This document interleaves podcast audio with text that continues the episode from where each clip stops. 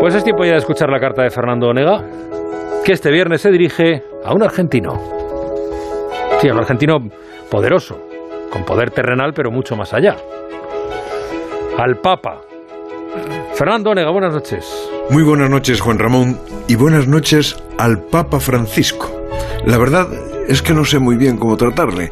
Es que decirle santidad impone mucho. Dan ganas de estarme santiguando todo el tiempo que tardo en escribirle. Señor Papa, Suena feo, es como si fuera el señor cura de Mosteiro. Eh, querido pontífice, ¿quién soy yo para esa confianza si ni siquiera me he confesado? Así que le diré santidad, sin adjetivo, y deme por santiguado. Es el caso que usted hizo una reflexión interesante y seria sobre la paternidad, la maternidad, los sacrificios que ello supone y lo cómodo que resulta adoptar mascotas. Creo que su santidad tiene toda la razón, faltaría más, pero esa reflexión suya, trasladada a titular periodístico, se pone así.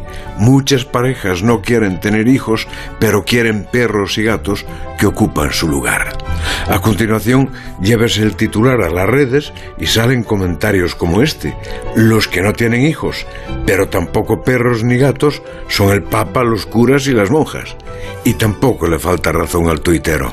Es una contradicción culpar a las parejas y matrimonios de no contribuir a la naternidad y prohibir a curas y monjas tener hijos, porque para ello habría que suprimir el celibato y cambiar una ortodoxia de dos mil años.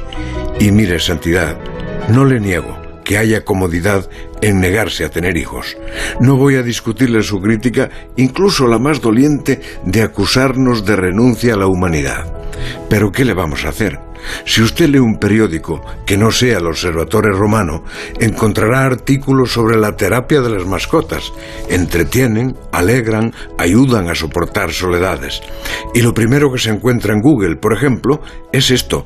La terapia asistida por animales ayuda a recuperar o afrontar mejor los problemas de salud como las enfermedades cardíacas, el cáncer y los trastornos mentales.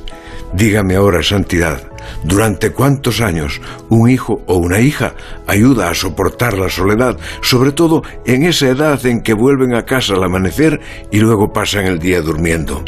Somos los padres los que resolvemos su soledad casi siempre hasta los 30 años que deciden y pueden independizarse. Y dígame si cuesta lo mismo la educación de un crío, el idioma de un crío, la ropa de un crío y los vicios de un crío. Y todo esto antes de que se casen y si deciden darnos nietos, nos los entregan para que ellos, sobre todo ellas, puedan trabajar.